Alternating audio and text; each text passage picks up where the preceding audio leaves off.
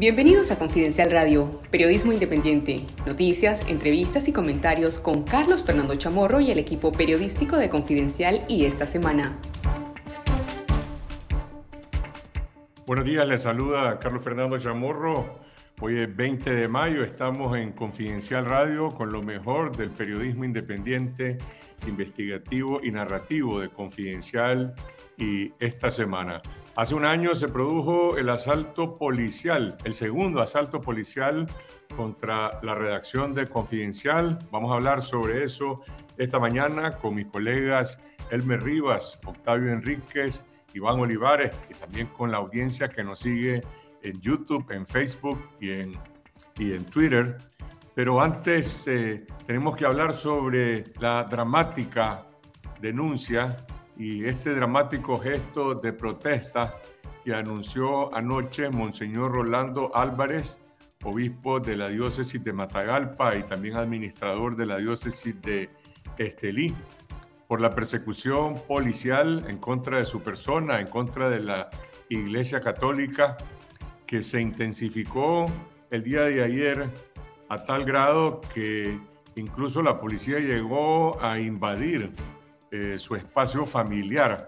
Ha dicho Monseñor Álvarez incluso que tuvo, eh, encaró a los policías y les dijo, eh, dejen de cesen la persecución, vayan a, a hacer cualquier otra cosa y por el contrario intensificaron la persecución.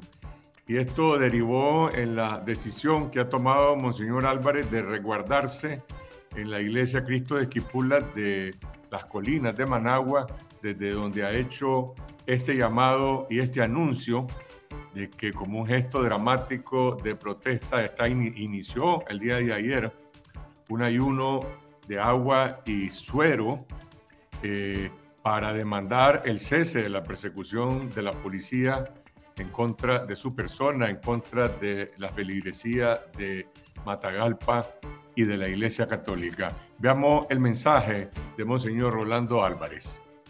He sido perseguido durante todo el día por la policía sandinista, desde la mañana hasta estas horas de la noche, en todo momento, durante todos mis movimientos del día. Al final de la tarde, encontrándome en la casa de mi sobrina, he ido directamente a preguntarles a los oficiales de la policía por qué me persiguen y me han informado que ellos obedecen órdenes. Les he también dicho que se comunicaran con el primer comisionado para informarle que ya por hoy era eh, suficiente esta persecución que esperaba después de cenar en casa de mi sobrina, eh, que ellos también pudieran estar descansando. Lejos de suceder lo que realmente creí que con una básica y mínima voluntad o sentido común de parte de las autoridades superiores de la policía y del gobierno iba a suceder, eh, realmente lo que aconteció fue lo contrario entraron en mi círculo de privacidad familiar, llegaron a mi casa eh, privada, familiar, paternal, maternal, poniendo en riesgo la eh, seguridad de mi familia. Eh, y entonces me regresé a la parroquia del Santo Cristo de Esquipulas aquí en las colinas donde quiero agradecer a Monseñor Carlos Avilés que me ha dado hospedaje eh, y me ha pues acogido como huésped en esta parroquia, desde donde hoy a estas horas comienzo un ayuno a agua y suero indefinido hasta que la Policía Nacional eh, a través del presidente de la conferencia episcopal o del vicepresidente de la conferencia episcopal únicamente me hagan saber que van a respetar mi círculo de privacidad familiar. Ellos me han hecho saber en uno de los semáforos de la carretera a Masaya, eh, donde eh, me detuve para preguntarles qué pasaba nuevamente, que era por mi seguridad, pero ya sabemos que la inseguridad de este país es precisamente la policía. Eh, es decir, los que nos hacen sentir inseguros con esa persecución son ustedes, hermanos policías. Es el mensaje de Monseñor Rolando Álvarez, un gesto dramático de protesta al someterse a un ayuno y dejar de ingerir alimentos, solamente agua y suero, para protestar contra la persecución policial que afecta sus derechos ciudadanos, afecta la libertad religiosa, porque a final de cuentas la orden que viene, ya sabemos de dónde, de perseguir a un obispo, tiene el objetivo de amedrentarlo, tiene el objetivo de hostigarlo, el objetivo de callar a una iglesia profética que hasta hoy no ha dejado de predicar la verdad, de predicar por la justicia y de predicar por la restitución de los derechos de los nicaragüenses, de predicar por la libertad de los presos políticos y de predicar eh, porque haya justicia en este país. El obispo Álvarez ha hecho un llamado a todos los feligreses de la diócesis de Matagalpa y también de Estelí a que se sumen a este ayuno como una forma de, de solidaridad, como una forma de participar en este reclamo que a final de cuentas no es solamente contra la integridad física de Monseñor Álvarez o de su familia, hay otros sacerdotes amenazados. El día miércoles se conoció el testimonio del padre de Masaya, Darwin Padilla, e hizo que dijo, tengo la parroquia por cárcel y no se puede permitir que se imponga como un patrón esta persecución que pretende silenciar a un sacerdote, que pretende silenciar a un obispo, que pretende eh, terminar con la libertad de conciencia en Nicaragua.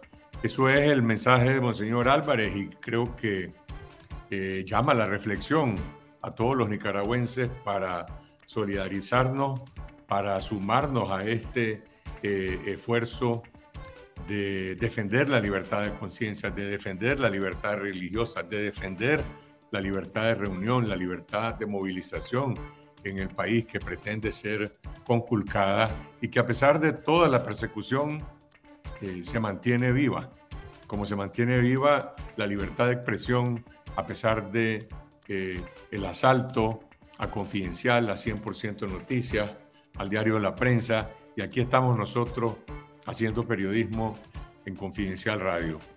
Hace un año, a eso de las 9 de la mañana, a esta hora más o menos, o quizás un poco antes, eh, se produjo el segundo asalto policial contra la oficina de Confidencial. Llegaron decenas de policías y antimotines eh, gritando, golpeando la puerta, demandando dónde están los golpistas, decían los policías buscando cómo capturar a los periodistas que simplemente defendemos la libertad de expresión, hacemos periodismo investigativo, denunciamos la corrupción. Derechos que han sido criminalizados por la dictadura. Eh, en la oficina estaba nuestro colega, nuestro querido colega Lionel Gutiérrez, productor televisivo de esta semana y esta noche, y le correspondió a Lionel enfrentarse con decenas de policías que lo detuvieron, que lo interrogaron, se lo llevaron detenido al Chipote durante siete horas, mientras eh, se robaron y hicieron una, una requisa de todos los equipos de la oficina de confidencial y esta semana. Posteriormente, Leonel fue excarcelado.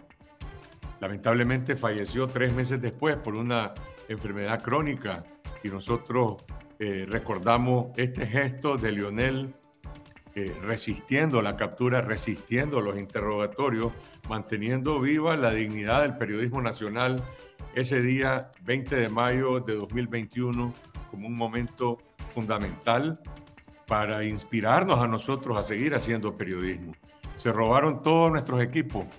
Aparecieron después, unos meses más tarde, en el juicio que se realizó contra mi hermana Cristiana Chamorro, contra Walter Gómez, Marco Fletes, contra mi hermano Pedro Joaquín Chamorro, contra la Fundación Violeta Barrios de Chamorro por presunción de lavado de dinero. Un proceso en el que también yo fui señalado, que giraron una orden de captura en mi contra. Eh, salí al exilio para seguir haciendo periodismo. Y resulta que en ese juicio presentaron como elementos de prueba los equipos que se robaron a Confidencial, alegando los fiscales y los policías que eran bienes de la Fundación Violeta Barrios de Chamorro, cuando ellos mismos saben que se los robaron en la oficina de Confidencial.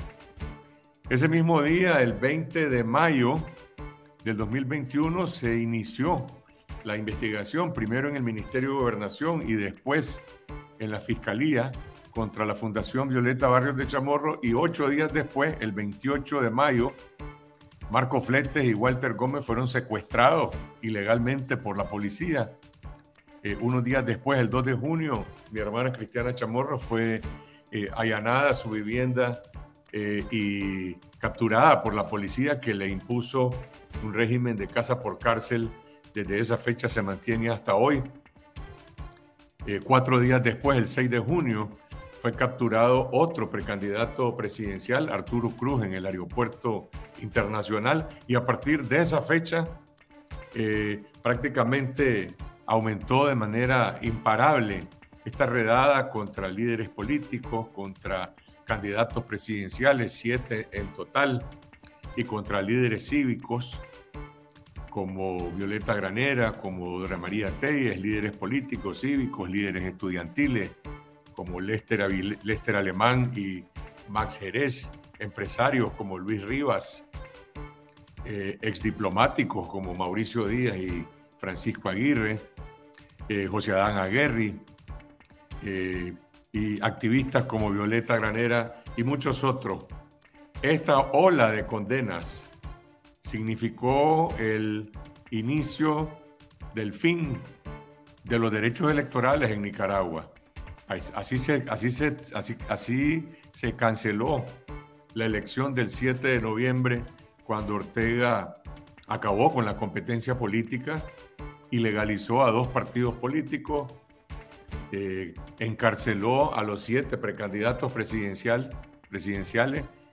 Y hoy más de estos, estos 53 detenidos en esta segunda redada, porque hubo otra en 2018 y otra en 2019 y otra en 2020, todos han sido condenados en simulacros de juicio en la cárcel a penas de 8 hasta 13 años de cárcel por los presuntos delitos de conspiración contra la soberanía nacional, eh, ciberdelitos, lavado de dinero cualquier otro delito fabricado.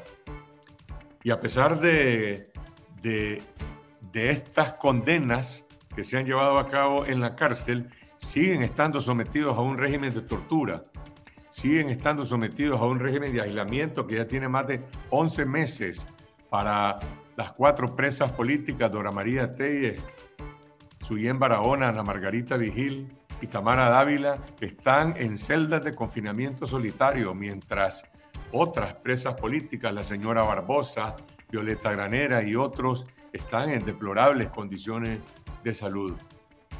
Y este miércoles se produjo la captura de Yubran Suazo en Masaya, un activista excarcelado político, activista de la eh, Alianza Cívica por la Justicia y la Democracia, que fue capturado este jueves con violencia en la madrugada en la casa de sus padres en Masaya. De manera que la represión no ha cesado porque han sido condenados estos 53 presos políticos. Hay nuevas capturas como la de Yubran Suazo y se mantiene ahora la persecución contra eh, la Iglesia Católica o la eliminación de las personería jurídica de las organizaciones no gubernamentales, fundaciones, asociaciones.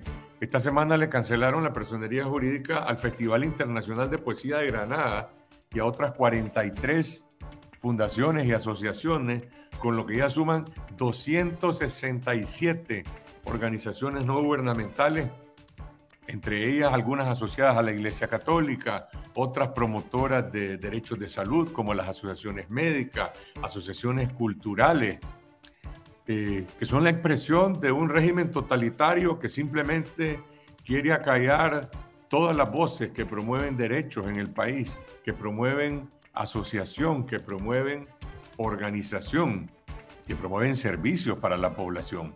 Y a pesar de eso, el periodismo independiente sigue informando. Aquí está Confidencial Radio, 100% Noticias, La Prensa, Artículo 66, Café con Voz, muchos otros medios de comunicación. Desde el exilio, a través de los medios digitales, manteniendo viva la libertad de prensa eh, y la libertad de expresión. Ciertamente la crisis del país se profundiza cada día más. y todos los días estamos hablando de la migración exponencial que se está produciendo hacia Estados Unidos y hacia Costa Rica, en un país donde la gente no encuentra salida ni de trabajo, ni salida de vida, ni proyecto para poder eh, estudiar eh, o trabajar. La noticia de más impacto esta semana ha sido eh, el inesperado, si se quiere, sorpresivo viaje a Estados Unidos de la exnuera de la pareja presidencial Yadira Letz Marín con dos de sus hijas que viajó a Estados Unidos. No se conocen los, eh, el propósito o los detalles de este viaje. Lo único que se sabe es que Yadira Letz, ex esposa de Rafael Ortega Murillo, eh, terminó su matrimonio en 2018, 2019 y finalmente obtuvo un permiso para, su, para dos de sus hijas. Hay otros cuatro hijos que quedaron en Nicaragua para poder salir del país. Yadira Letz fue durante muchos años eh, una operadora de negocios de la familia presidencial, gerente general de DNP Petronic, de Inversiones Zanzíbar, y de otros negocios de esta red de empresas de más de 20, 25 empresas privadas de la familia presidencial que está administrada por testaferros, por gerentes y por abogados y que se ha construido a raíz de la desviación millonaria de fondos de la cooperación venezolana, más de 4 mil, 5 mil millones de dólares entre 2009 eh, y 2017. Eh, ¿Por qué se va a Estados Unidos Yadira Letz? Eh, es una pregunta que está en el ambiente, es una pregunta que se hacen evidentemente también los ministros, los magistrados, los generales del régimen Ortega Murillo. ¿Cuál es el objetivo eh, de este viaje? Hay muchísimas preguntas sobre este tema y por lo tanto de esto se habla en los medios de comunicación tras la publicación de esta noticia en la prensa, en Confidencial y en otros medios eh, de comunicación. Hoy se conoció que Estados Unidos finalmente está emitiendo las invitaciones a la cumbre de las Américas.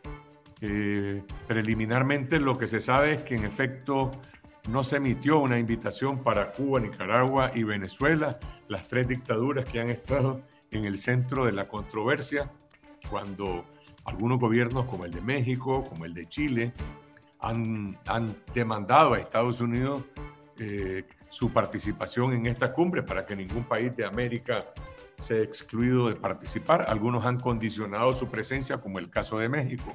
Otros han dicho eh, deben ser invitados, pero vamos a participar, como ha sido el caso de, de Chile, eh, de Argentina y de otros países. Vamos a ver lo que ocurre eh, en las próximas semanas.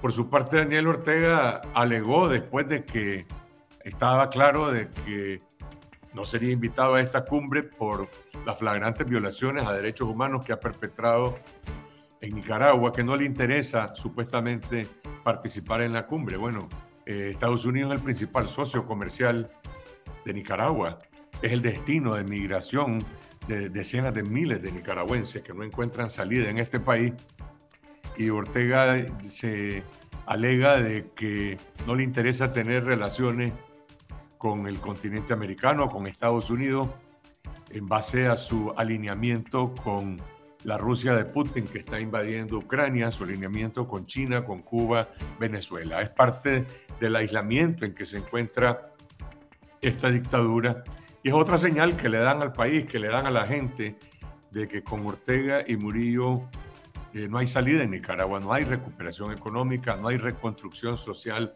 eh, no hay salida eh, política. Esos son algunos de los temas sobre los que vamos a conversar hoy con mis colegas Elmer Rivas, Octavio Enrique, eh, Iván Olivares en la tertulia de Confidencial Radio. Empecemos con el asalto a Confidencial eh, hace un año. Elmer, ¿dónde estaba vos a esto de las 8.45 de la mañana eh, cuando se produjo el asalto? Debíamos nosotros de reunirnos en algún punto en la oficina confidencial para posteriormente ir a Radio Corporación a hacer este programa, Confidencial Radio, que hay que recordarle también a nuestros oyentes. Eh, nos sacaron del aire en Radio Corporación y aquí estamos en Facebook, en Twitter, en YouTube, haciendo periodismo. Elmer. Diez minutos de tráfico ese día eh, fue lo que fue la diferencia, fue lo que marcó la diferencia de haberme yo encontrado en el momento que llegó la policía. En ese momento estaba nuestro colega, eh, que en paz descanse, Leonel Gutiérrez. Eran las 8 y 45. Sabíamos, teníamos información de que había un despliegue policial en el centro corporativo Invercasa, pero era bastante confusa la situación. Cuando nosotros llegamos, cuando yo llego al centro corporativo, eh, eh, confirmo ¿no? de que hay un despliegue policial y es en el, en el alrededor del edificio donde nosotros teníamos nuestras eh, oficinas parciales, ¿no? donde grabábamos los programas esta semana y, y esta noche. entonces, en ese momento, pues pude comprobar de que sí había en ese momento un operativo y que probablemente era en contra nuestra. Yo en ese momento, yo llamé a nuestro colega, a Leonel, el teléfono lo contestaron e inmediatamente lo colgaron. Luego cuando conversamos con Leonel nos contó de que la policía en ese momento ya lo estaba interrogando y le quitó el teléfono y, lo aisló pues por un momento, por dos horas que estuvo ahí más o menos, mientras empezaron a, allanar pues los documentos, a revisar todo lo que había dentro de la oficina y lo que nosotros hicimos en ese momento, pues el instinto como periodista fue denunciar lo que estaba pasando en ese momento y luego de eso eh, nos fuimos a Radio Corporación a denunciar y a contar lo que en ese momento estaba pasando porque en ese momento nuestro programa eh, se transmitía en Radio Corporación a las 11 de la mañana los días jueves, antes de que, antes de que la dictadura empezara la criminalización en contra de Carlos Fernando, en contra del medio, y que, y que Radio Corporación se haya visto obligada a sacarnos de, de, la, de la señal eh, de la señal de la radio, ¿no? Entonces, en ese momento, bueno, lo que hicimos fue eso, irnos a la radio y denunciar en ese momento lo que estaba pasando. Diferentes medios trataron de llegar a documentar lo que estaba ocurriendo y fueron eh, replegados de ahí, fueron golpeados, algunos de ellos incluso fueron arrestados por unos momentos. Y Leonel fue arrestado cerca de unas 7, 8 horas y fue llevado al, al chipote. Y, y, fue, acá tengo unas imágenes de ese momento que nosotros pues nos fuimos a hacer el programa ese programa del, del 20 de mayo. Y, y, en ese momento empezamos a contar pues lo que estaba pasando, a denunciar lo que estaba ocurriendo y a pedir por la liberación de Lionel, ¿no? que se resguardara su, su vida, que se respetara sus derechos y que cesara pues la, la represión. Y en ese momento nosotros decíamos, bueno, ya nos asaltaron, nos confiscaron una vez en diciembre del 2018, pero aquí estamos y un año después pues podemos decir lo mismo, aquí estamos y continuamos tratando de hacer periodismo, periodismo de calidad y poder informar a la gente. Octavio, esta mañana se publica en Confidencial eh, un reportaje que has hecho eh, sobre este suceso, lo que ocurrió después y, la, y lo que significa para el periodismo nacional y la resonancia que tiene también a nivel eh, internacional. Hablaste con el relator especial de libertad de expresión de la Organización de Estados Americanos, Pedro Vaca, eh, y con otros colegas. ¿Cómo se lee la noticia de este segundo asalto contra Confidencial, de, esta agresión contra la prensa independiente de Nicaragua en América Latina? Mira, tiene una lectura pues, de condenar siempre los hechos, ¿verdad? Porque resultan muy preocupantes, ¿no? Eh, dado la persecución que el régimen ha desatado contra la prensa independiente y en la que no ha dado eh, ni un ápice de, cambiar de actitud, pues. Eh, pero también, y esto es lo que yo quiero resaltar en esta pregunta que me estás haciendo, existe la opinión, el relator de la OEA me lo decía, de que lo que ocurrió con Confidencial es un símbolo, eh, porque Confidencial simboliza precisamente esa terquedad por no callar cuando tenés todas las, las, condiciones adversas. Pues. Eh, él me hablaba eh, de que incluso destacaba el trabajo del periodismo nicaragüense, donde es muy doloroso que muchos periodistas se hayan tenido que ir al exilio para poder resguardarse y también es muy doloroso todo lo que ha ocurrido, pero que aún así se sigue informando, pues, y que se sigue manteniendo esa llama de la libertad, de la lucha por la libertad de público. Otro de los personajes con los que hablé en ese reportaje que vos estás mencionando, Carlos, es Luis Botelo, del ICFJ. Y Luis Botelo del ICFJ, del International Center for Journalists, pues que es un organismo mundial también, me decía que es probable que sin el trabajo de los medios de comunicación probablemente la situación de la libertad estuviera peor, que incluso hubiese más, eh, hubiesen ocurrido más muertos, hubiesen ocurrido más situaciones adversas, barbaridades de las que hemos eh, publicado, pero que también gracias a los medios se han podido documentar, al trabajo de los medios se ha podido documentar todo esto, y si hay un asomo de esperanza, de que todo esto algún día sea judicializado eh, es posible precisamente por el trabajo de los medios de comunicación. Y yo creo que eso es, eso es muy, muy, ¿cómo es que se llama? Muy claro, pues, de, que nosotros desde el periodismo estamos haciendo una contribución a la sociedad, documentando todos estos abusos, como los de Monseñor Álvarez, como lo que ocurrieron, por ejemplo, los sacerdotes en esta semana, eh, los abusos eh, en los procesos, estos espurios, ¿no? Donde están torturando a los presos políticos. Todo eso se está documentando y se está sabiendo precisamente por el trabajo de una prensa independiente. El régimen lo que quiere es que nos callemos, que no digamos nada, ¿sí? Y la verdad es que el compromiso que tenemos nosotros con, con nuestras audiencias y con el país es seguir informando con rigor, sobre lo que está ocurriendo eh, y porque de esa forma nosotros, ¿cómo se llama?, contribuimos a un mejor país. ¿sí? O sea, muchos podrán decir, eh, los periodistas, o sea, ¿a quién le puede agradar estar en el exilio? ¿A quién le puede agradar, cómo se llama, estar en una situación adversa reporteando? Eh, y la verdad es que sí es incómodo, pero es, nuestro, es nuestro trabajo. O sea, estamos, estamos trabajando por, por, por documentar todas estas esta barbaridades. ¿Sí? Ahora, vos decías algo y yo quiero rescatar eso, porque en el momento en que se produce el asalto a confidencial, la primera preocupación, yo no estaba en la oficina, pues, o sea, y mi primera preocupación es, o sea, inmediatamente es quién está ahí, o sea, quién de los muchachos está ahí. Eh, porque nosotros sabíamos cómo habían actuado en 2018 pero también cómo actuaron en los otros asaltos, ¿no? Donde llegaban con lujo de violencia, cuando en 2008 llegaron allá a confidenciar, rompieron los candados y todo lo que ocurrió en ese momento, también de proceso de criminalización. Y lo que uno se ponía a pensar es qué habrá pasado con mis colegas, porque al final todos nosotros somos una familia, ¿no? Que estamos trabajando por informarle a la gente. Y a mí me, me dio como, como mucha indignación saber cuando ya supimos, ¿verdad? Lo que había ocurrido eh, con Leonel, pues la detención de Leonel. Y, quiero pues eh, expresar pues estas palabras como un sentido recordatorio de lo que implica estar bajo una presión como la que estuvo Leonel en ese momento, pues, para, eh, para hablar de lo valioso que, que, él hizo, pues, que fue enfrentar probablemente un, interrogatorio incesante, ¿no? Y donde lo que buscaban era saber con quiénes nos relacionábamos. O sea, estaban haciendo espionaje político, disfrazándolo, eh, de una investigación que al final fue un caso fabricado. O sea, vos te pones a pensar tantos meses después, ¿cuál es el resultado de sus investigaciones? Entre comillas. No hay ninguno. O sea, todos los, los supuestos delitos por los que acusaban son una vil mentira. ¿Sí? Y el régimen lo que está es al descubierto.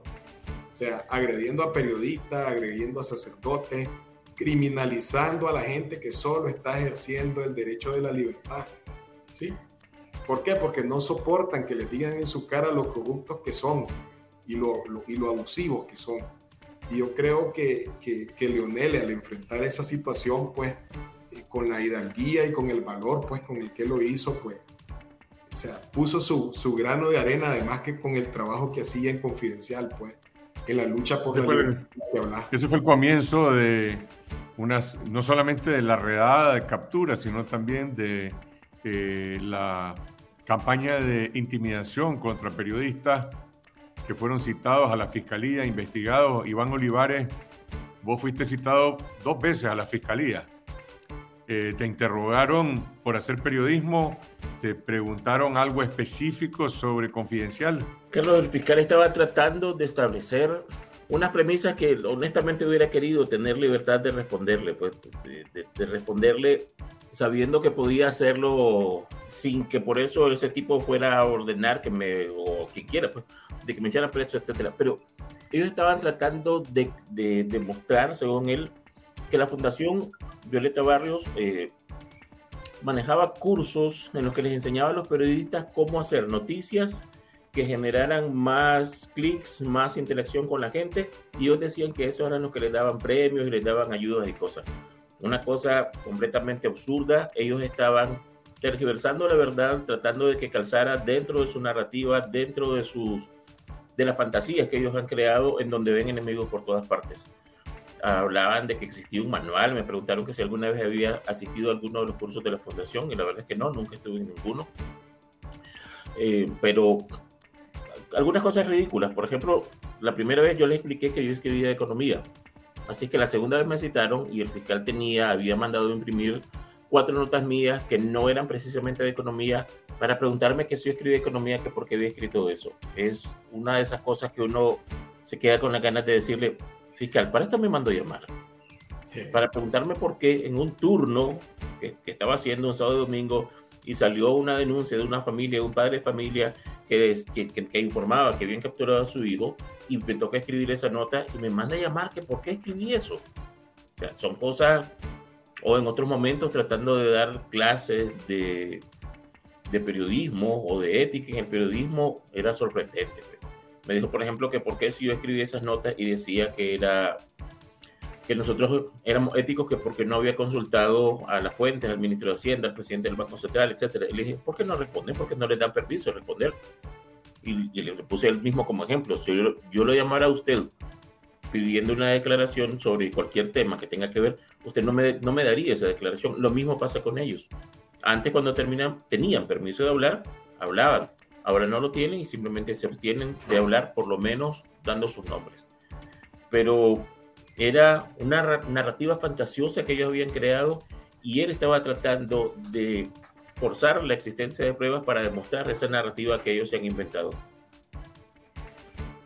Bueno, esa es la fabricación de, de delitos por lo cual nuestro colega eh, Miguel Mendoza está en la cárcel injustamente, cronista deportivo del programa Doble Play, bloguero, una persona que que construyó un liderazgo de opinión en las redes sociales por su inteligencia, por su opinión, por su integridad, por su ética.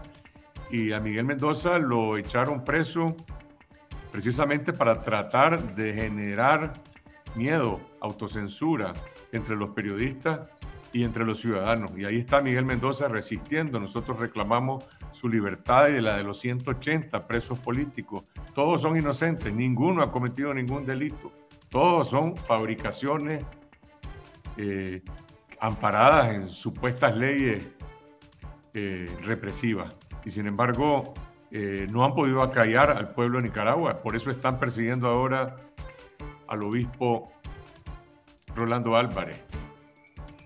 No pudieron aplastar la libertad de prensa, no pudieron aplastar la libertad de expresión, ahora quieren aplastar la libertad de conciencia. Por eso es fundamental que este reclamo, que este gesto dramático que el obispo Álvarez está haciendo al confrontar abiertamente a la policía, a la dictadura, reclamando su libertad de conciencia, su libertad religiosa y convocando a un ayuno como un gesto de protesta, no quede en silencio. No puede pasar desapercibido, no podemos ser indiferentes ante una acción de este tipo de un obispo respetado como el obispo Álvarez, que tuvo un papel muy destacado, no solo en su diócesis, en, en, muchos aspectos relacionados con su comunidad, sino también en momentos claves de la vida nacional, como eh, el primer diálogo nacional. Ahí estuvo el obispo Álvarez en la comisión mediadora de la eh, Iglesia Católica. Volvamos a las noticias de la semana. Octavio decía hace un momento que por lo menos uno de los temas que más ha llamado la atención de los lectores, de las audiencias, es el viaje de, de Yadira Letz a Estados Unidos. La semana pasada hablamos de su viaje a Panamá. A Panamá. Ya se sabía que estaba en Panamá. Ahora fuentes panameñas confirman que el 9 de mayo viajó ella con sus dos hijas con destino a Atlanta. ¿Qué impacto tiene la salida de la ex nuera presidencial y este viaje a Estados Unidos? Mira, dentro de las filas del frente, pues mientras Ortega dice que no le interesa ir a la cumbre, ¿verdad? De la América y, quiere otra vez lucir como el anti el antiimperialista, eh, imperialista, antiimperialista de discurso. O sea, mientras eso está ocurriendo, uno de los familiares que probablemente conoce más los secretos de todo este entramado presidencial del que estuvimos hablando está allá. O sea, más bien eso debe estarle suscitando a todos los partidarios un montón de preguntas de cómo fue posible esto. La verdad es que lo que sabemos es eso, ¿sí? Y después se pueden tejer un montón de conjeturas sobre ese supuesto permiso que le, dio Rosario Murillo eh, para salir. Y eh, y lo que tenés una novela Perdón, hay, un, hay un documento judicial en el que, en todo caso, el padre de las hijas, que es quien tiene que hacer, da una autorización sí, pues, en, un, en, un, en, un, juicio de familia para que las hijas puedan viajar con ella. El tema de Rosario Murillo creo que tiene más una dimensión de tipo político, pues, que si ella, que es la administradora, en todo caso, de las decisiones del día a día del Carmen, eh, permite que eso se, se ejecute. El hecho es que salió del país, está en Estados Unidos. Sí, pero es que precisamente el tema político es el que, ¿cómo se llama?, genera más suspicacia. O sea, porque uno se comienza a preguntar, no sabemos, o sea, ni de Estados Unidos ha habido una reacción, ni tampoco de la familia presidencial sobre el tema, es decir, de los principales eh, que podrían dar una declaración al respecto. O sea, ya lo otro, pues es conjetura, pues, o sea, ¿qué anda haciendo ella allá? No sabemos. O sea, ¿qué podría estar ocurriendo, digamos? Porque todo el mundo lo que habla es de una posible negociación, pues, luego de lo que ocurrió con Laureano, también es conjetura, no lo sabemos. Es decir, a ver, lo, el, el tema principal aquí, creo yo, eh, tiene que ver con las consecuencias todavía insospechadas de lo que puede ocurrir allá mientras Yadira esté allá. Pues, o sea, nosotros no sabemos si va a tener contacto, yo por lo menos no lo sé, si va a tener algún contacto directo con alguien de, Estados Unidos. Pues me refiero a, a, una autoridad de Estados Unidos. Lo que sí puedo decir es que, y lo hemos publicado nosotros, es que ella es probablemente el enlace más importante de la familia presidencial con estos negocios y figuró en un montón de, directiva, pues. El resto es campo de especulaciones, pues te digo, parece una novela, pues, porque las descripciones que se hacen de la salida es que una de salieron por aviones separados, la hija y ella, es decir, no sabemos nada de eso, pues ese montón de vacíos se están llenando en base a un montón de conjeturas y realmente no tenemos una, una, una, una información directa de qué podría estar haciendo Yadira allá en Estados Unidos. Pues. Otra, otra pregunta, Octavio, que no está relacionada con Yadira Led, pero tiene que ver con información que la gente se está preguntando. ¿Cuál es la situación del chino Enoch? ¿Sigue emitiendo sus comentarios en YouTube? Eh, lo último que yo supe es que él decía que estaba siendo asediado por policías en su casa, que él no había sido detenido y que no se había exiliado, pero ahora hay otra versión que dice que eh, lo llevaron al chipote bajo investigación. ¿Eso es cierto o se siguen transmitiendo los mensajes de YouTube del, del chino Enoch, de, no, de los combatientes históricos? No se está transmitiendo, Carlos. Sí, o sea, y él tenía ya días porque él de alguna manera siempre mandaba, digamos, enlaces, miraba, va a transmitirse a tal hora y todo el cuento de su programa y tenía días de que lo había suspendido, pues. Y la verdad es que la denuncia de su captura fue precedida por un comentario donde decía que lo tenían como por casa por cárcel, ¿no? O sea, que la policía lo tenía rodeado. Entonces, ese es el modo operandi, como la policía esto ha estado actuando con muchos de los presos, de los presos pues, que han sido detenidos en esta redada de la que vos hablaste. O sea, primero les montan vigilancia y después los capturan. Pero, por ejemplo, sus hijos nadie ha confirmado de su familia ni tampoco de los amigos. Lo que se tienen son versiones de, de los medios, pues, de los medios publicadas.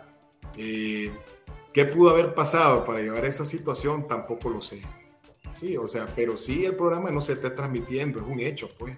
Nadie está diciendo nos dice aquí Iván Olivares que le quedan pocos minutos de carga a la batería de su computadora. Vamos al grano entonces, Iván, ¿qué está pasando con el costo de, la canasta básica? Hay una información que se ha venido investigando en confidencial sobre el impacto que tiene el incremento de precios de los alimentos en la canasta básica y particularmente el costo de la tortilla. ¿Cuál es hoy la economía de la tortilla en la canasta básica? Carlos, esto es algo que a todos nos encanta cuando vas a algún lugar y te compras unas tortillas calientes, deliciosas y además de eso un buen queso y llegas a tu casa o incluso desde antes de llegar a la casa tomas un pedazo y te lo vas comiendo en el camino. Eso es una de las exquisiteces que nos permite nuestra gastronomía, pero que cada vez más nos está impidiendo nuestra economía. Es algo que estamos viendo ocurrir en el país y lamentablemente no solo en cosas tan básicas y en otros tiempos tan baratas como la tortilla y el queso, sino que lo estamos viendo también en otros productos que son igualmente necesarios para resolver el día a día. Y ya sea que estemos hablando del arroz o de los frijoles, pero también del, del aceite.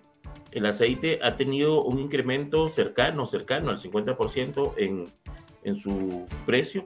Y por ejemplo, una persona que yo entrevistaba hace una semana me decía, lo que estoy haciendo es dándole a mis hijos la, todo aquello que se puede comer frito o cocido, se los estoy dando cocido. Porque le salía muy caro a esta, a esta era una, madre, una ama de casa con tres niños pequeños sin, sin la presencia de un compañero que le ayudara a, cubrir los gastos. Y eso es algo que se está repitiendo en todo el país. Eh, los, datos, los datos oficiales, en el supuesto de que en realidad esto eh, lo hicieron como debía y no están tratando de ocultar la información a la gente. Dicen, por ejemplo, que si nos concentramos solamente en la canasta alimenticia, pasó de costar entre abril del 2021 y en abril del, del 2022 casi 2.000 córdobas más.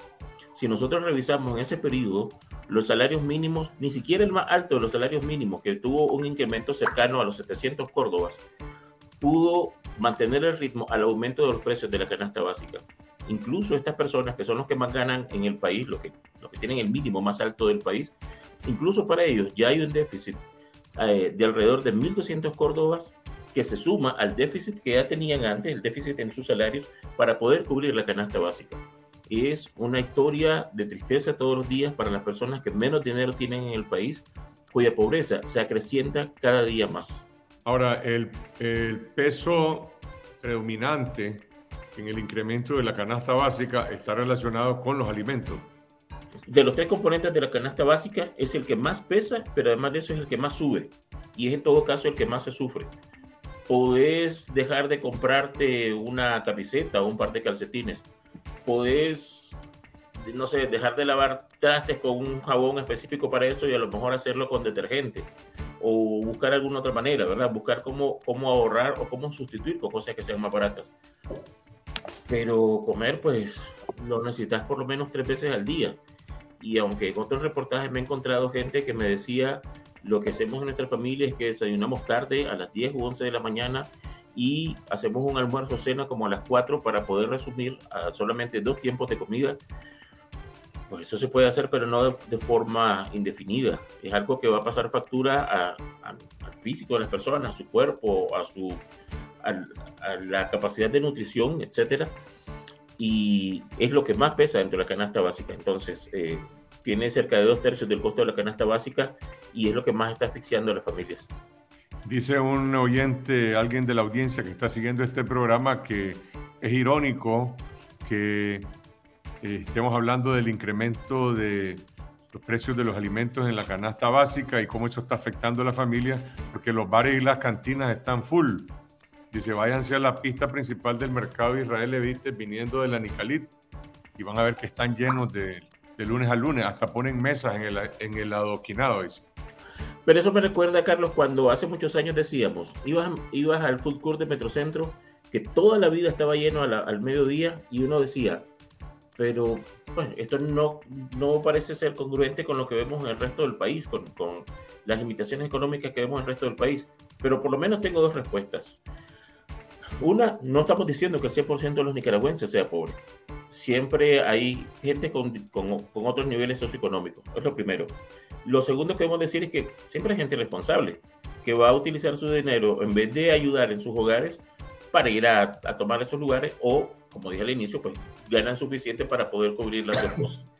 La otra cosa que yo pensaba cuando veía el, el, el full de Metrocentro lleno y pensaba, ¿verdad? Este es el segundo país más pobre de América Latina pero un día me di cuenta que la respuesta era que en Nicaragua había un lugar que a esa hora estaba así de lleno, pero que si yo me hubiera ido, por ejemplo, a Montevideo o a Buenos Aires, habría encontrado 10 o 20 veces más que, que esos lugares más caros, más elegantes y más llenos. Entonces, eso no contradice lo que estamos diciendo. Hoy se cumplen ya más de 48 horas de la detención ilegal, del secuestro de Yubran Suazo en la madrugada del, eh, en Masaya. Elmer, ¿hay alguna información? Se dijo, lo dijo, dijo el CENID, que Yubran Suazo fue trasladado al Chipote. ¿Han presentado la policía alguna acusación sobre el motivo de su captura? Todavía no lo han presentado, no han presentado ninguna acusación y es la manera en la que opera el régimen. Primero encarcela de manera arbitraria, de manera irregular. Antes eh, establece un cerco policial en las inmediaciones de las casas de, las familias de estas personas que son capturadas, después los capturan, después los encarcelan, no dicen dónde están eh, por un tiempo y, hasta este momento no, no se sabe, pues no hay ninguna novedad sobre cuál es su condición, dónde está y por qué lo capturaron. Pero pues el régimen está en esta escalada represiva. Yubrank eh, permanecía en el país, estaba en Masaya y él estaba denunciando en las redes sociales el asedio contra el padre Harbin Padilla en, Masaya y exigía la liberación de todos los presos políticos en Masaya. Así que aún no se sabe nada sobre Yubran. Probablemente, bueno, el CENIT confirmó que estaba en el Chipote, así como han llevado a muchos otros presos políticos ahí. Y no sabemos cuánto tiempo va a pasar hasta que el régimen eh, diga algo al respecto, pues lo acusen o lo, le abran un juicio y un caso. ¿Cuál es la evaluación sobre el impacto que han tenido las lluvias y las inundaciones en Managua y en otras ciudades del país. Ciertamente en toda Centroamérica se ha estado hablando del impacto que han tenido las lluvias en San José, en el San Salvador y en otras ciudades. Pero bueno, en Managua hay eh, cauces desbordados, inundaciones en, en, varios puntos, en el barrio Pedro Arauz Palacio, San Luis, El Edén, María Auxiliadora, Ducualí, inundaciones en migración, en el mercado oriental, eh, el Hospital Solidaridad. Pareciera que es la, la, misma historia, o mejor dicho, la historia del año pasado, pero agravada con un mayor nivel de, de desborde de los cauces. ¿Hay alguna noticia particular sobre las inundaciones? Como pasa todos los años en Managua, eh, cuando llueve 30 minutos, pues toda la, la ciudad generalmente se inunda. En, esta, esta mañana publicamos en Confidencial un balance sobre lo que pasó eh, en Managua. Se reportaron eh, inundaciones, 25 casas anegadas eh, y también inundaciones en el mercado oriental, el Hospital Solidaridad y en las oficinas centrales de migración y extranjería que están ubicadas en el distrito 4 de Managua y pues en esa zona la cantidad de eh, milímetros de agua que cayó fue entre 40 y 50. Eh, y, y, también pues hubo lluvias en el interior del país. Y eso es lo que pasa, esa es la tragedia también que sufren especialmente los barrios que están expuestos a estos cauces que se desbordan e inundan sus casas. Voy a interrumpirte en el tema de las lluvias para actualizar lo que acabamos de hablar hace un momento sobre Jubran Suazo. Estoy leyendo un mensaje en Twitter del abogado Yonarqui Martínez. Dice, Jubran acusado por conspiración y menoscabo a la soberanía nacional, un proceso más inventado y demanda libertad. Está a la orden de la jueza eh, Nadia Úbeda Obando, y juez quinto distrito penal de audiencia, y en efecto le acusan por supuesta conspiración para cometer menoscabo eh, contra eh, la soberanía nacional.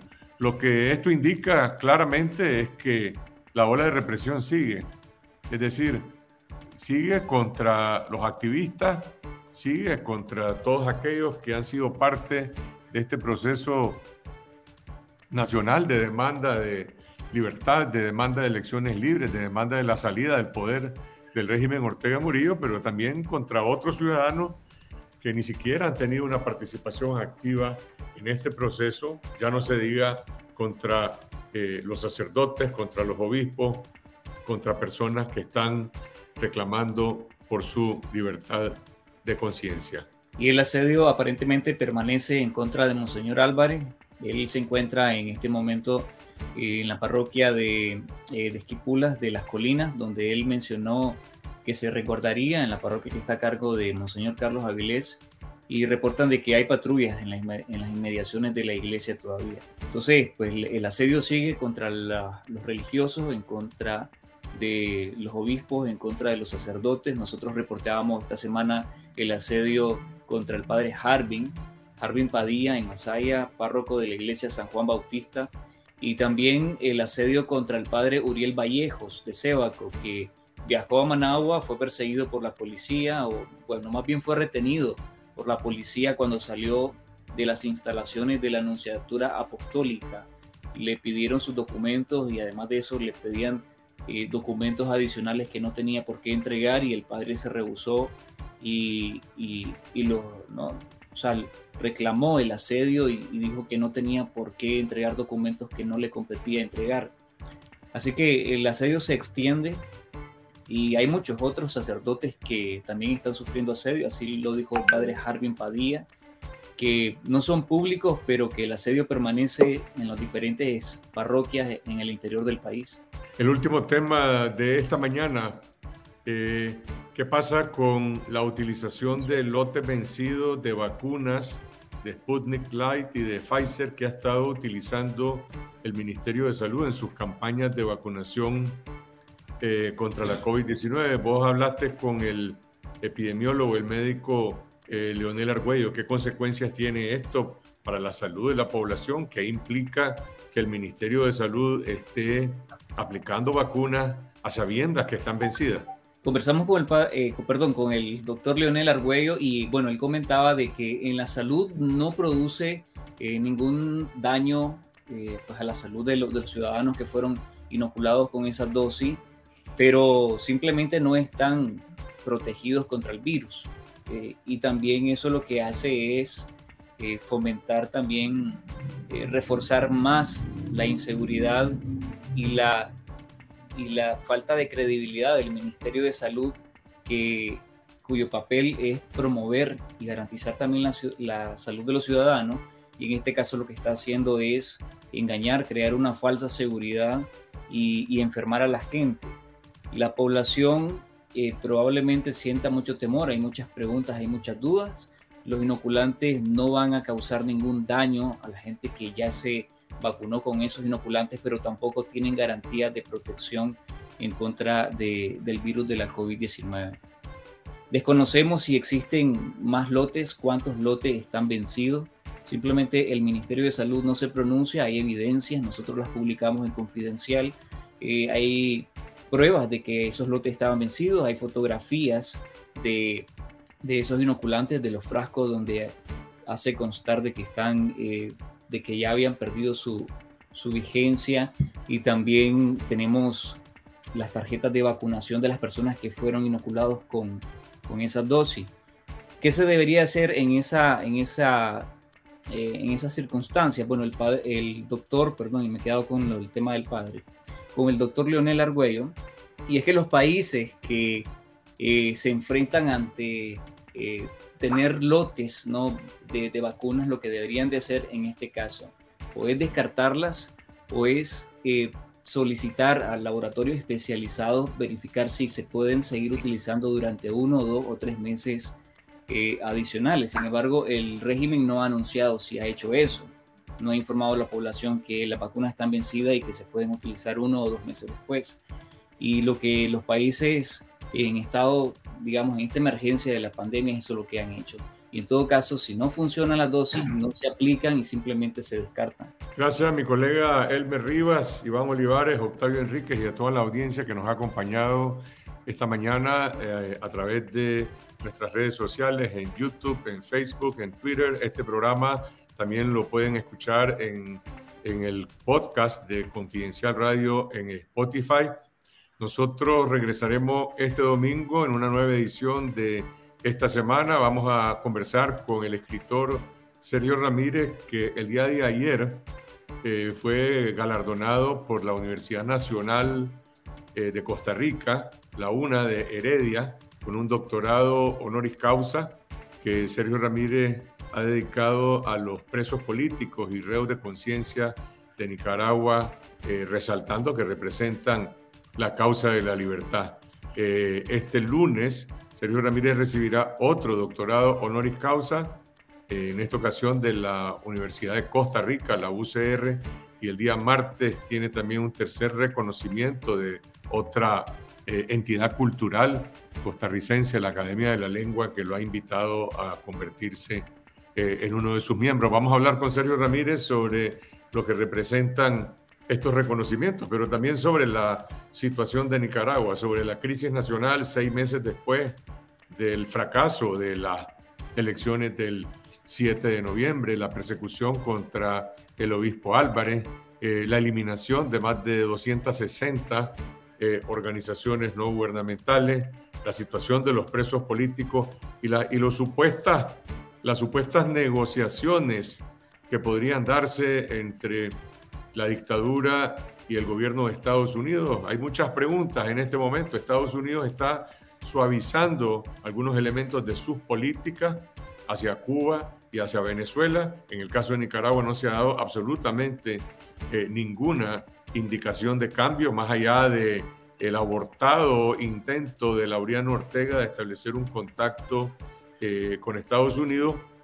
Eh, y aprovecho para aclarar una noticia que circuló el día de ayer a través de distintos medios de comunicación que reprodujeron cables de agencias internacionales informativas en relación a unas declaraciones que brindó la alta comisionada de Derechos Humanos de Naciones Unidas, Michelle Bachelet, a quien algunos medios le atribuyeron a Bachelet decir que habían conversaciones entre la ONU y el gobierno de Estados Unidos para negociar o liberar a los presos políticos. En realidad, lo que dijo Michelle Bachelet, y está claro en la grabación de la entrevista que ella le otorgó a la agencia Bloomberg, es que la ONU le ha demandado al régimen de Ortega liberar a todos los presos políticos. Se lo ha demandado en sus declaraciones, se lo ha demandado en los informes que han presentado, que han sido informes contundentes y precisamente por la no respuesta del gobierno es que la ONU eh, propuso que el Consejo de Derechos Humanos de la ONU nombrara una comisión de tres expertos internacionales para eh, investigar a fondo lo que ha ocurrido eh, en el último año con los presos políticos, con la impunidad de los crímenes y con las violaciones a los derechos humanos. Esta comisión ya está aprobada y se espera que en los próximos días, puede ser hoy, puede ser el lunes, martes, miércoles, eh, se anuncie la integración de quienes son sus miembros. Eh, en resumen, eh, la ONU le demanda al gobierno la liberación de los presos políticos, pero no hay ninguna conversación, no hay ninguna plática, no existe absolutamente ningún diálogo como erróneamente algunos medios de comunicación reprodujeron este error que se originó probablemente en una falla de las agencias de noticias al, al traducir del inglés al español lo que dijo la alta comisionada de Naciones Unidas, Michelle Bachelet. Nos vemos el domingo en esta semana y continuamos siempre 24 horas en confidencial.com.ni. Hasta entonces. Confidencial Radio, periodismo independiente, noticias, entrevistas y comentarios con Carlos Fernando Chamorro y el equipo periodístico de Confidencial y esta semana.